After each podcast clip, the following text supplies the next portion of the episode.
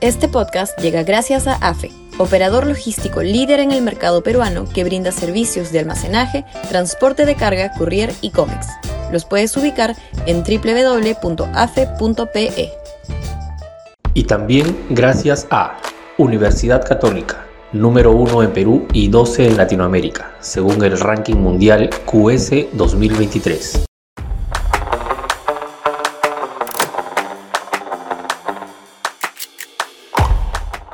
Castillo y la salida judicial. Sudaca, Perú. Buen periodismo. ¿Qué camino nos queda para lograr que Castillo, el presidente destructor del Estado que nos gobierna, no se quede en el poder hasta el 2026? Solo hay una salida, y no es la vacancia, faltan los votos, ni el adelanto de elecciones, falta la interés de la oposición para aprobarla sino que la fiscal de la Nación solicite a la Corte Suprema la suspensión en sus funciones del presidente por clara obstrucción a la justicia.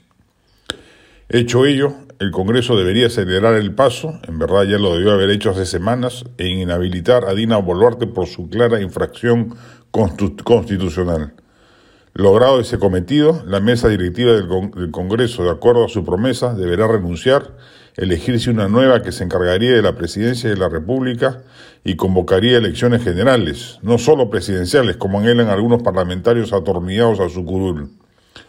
Las elecciones consecuentes serán, un, consecuentes serán un albur. No es seguro que gane en el centro o la derecha y podría repetir el plato algún izquierdista radical. Pero eso ya es materia de reflexión posterior. A cada día su propio afán. Lo cierto es que cada vez que dejamos que Castillo siga en el poder, se sigue corroyendo la institucionalidad, las políticas públicas, la presencia del Estado, la viabilidad democrática y paulatinamente la convivencia ciudadana. La delincuencia ha tomado el país por culpa de la mediocridad gubernativa. Si existe algún, algún resquicio legal, y según varios expertos jurídicos lo hay, pues hay que ingresar por aquel y lograr el objetivo de ponerle fin a este tormento político que amenaza con dejar la pradera seca, lista para que venga un incendiario a prenderla, llevándose de encuentro todo lo que el actual inquilino de Palacio, por su pasmosa medianía, no ha sido felizmente capaz de hacer. Sobran además los indicios de corrupción del entorno familiar y político del presidente, en circunstancias en las que es imposible pensar que él esté al margen Razones para la vacancia hay de sobra, para el adelanto de elecciones también, pero si la lenidad del legislativo las bloquea, pues la ruta judicial se abre en el horizonte a evaluar.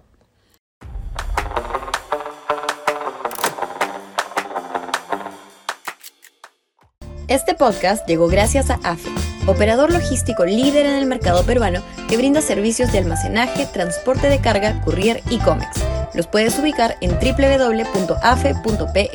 Y también gracias a Universidad Católica, número 1 en Perú y 12 en Latinoamérica, según el ranking mundial QS 2023.